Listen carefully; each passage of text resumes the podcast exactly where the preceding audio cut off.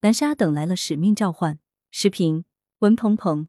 国务院印发《广州南沙深化面向世界的粤港澳全面合作总体方案》，可能最大的看点在于，横琴、前海先后出台合作区方案后，南沙能否后来居上，横空出世？从方案主题来看，此次南沙方案显得比较全面：一是面向世界，不仅是面向港澳；二是粤港澳合作内涵更加广阔丰富；三是全面合作也显得更加总体。从方案内容来看。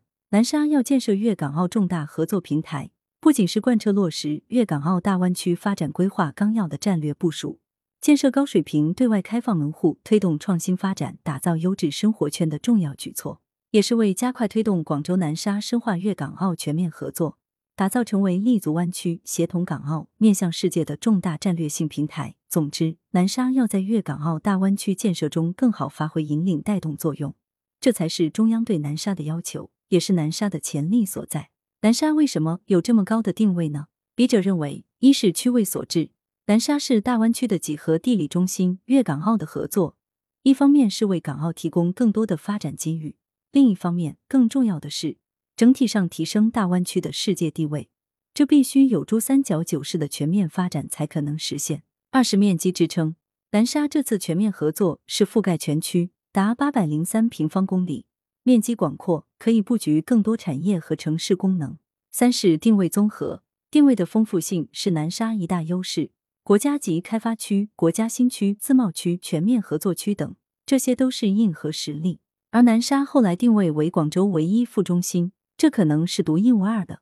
曾经，南沙要再造一个广州香港，南沙在各种规划中一直要打造粤港澳优质生活圈，而改变不了的是，南沙是珠三角几何地理中心。从长远来看，最终通过轨道上的大湾区会建设成一体化格局。如果把交通、文化、教育、科技、产业等都发展起来，南沙的几何地理中心就可能转变为经济科技创新中心。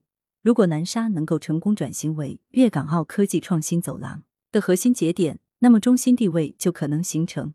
这是南沙要努力的方向。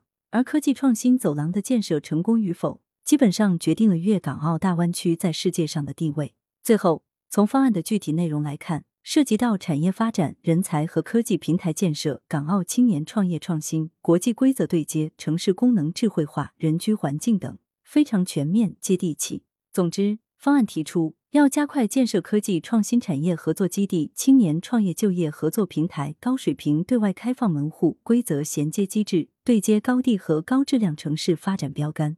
将南沙打造成为香港、澳门更好融入国家发展大局的重要载体和有力支撑，这可能是南沙的使命召唤和初心始终。作者是广东省体制改革研究会执行会长、广州市博士科技创新研究会会长。羊城晚报时评投稿邮箱：wbspycwb 点 com。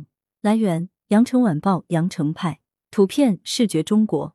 责编：张琪、江雪源。校对：李红宇。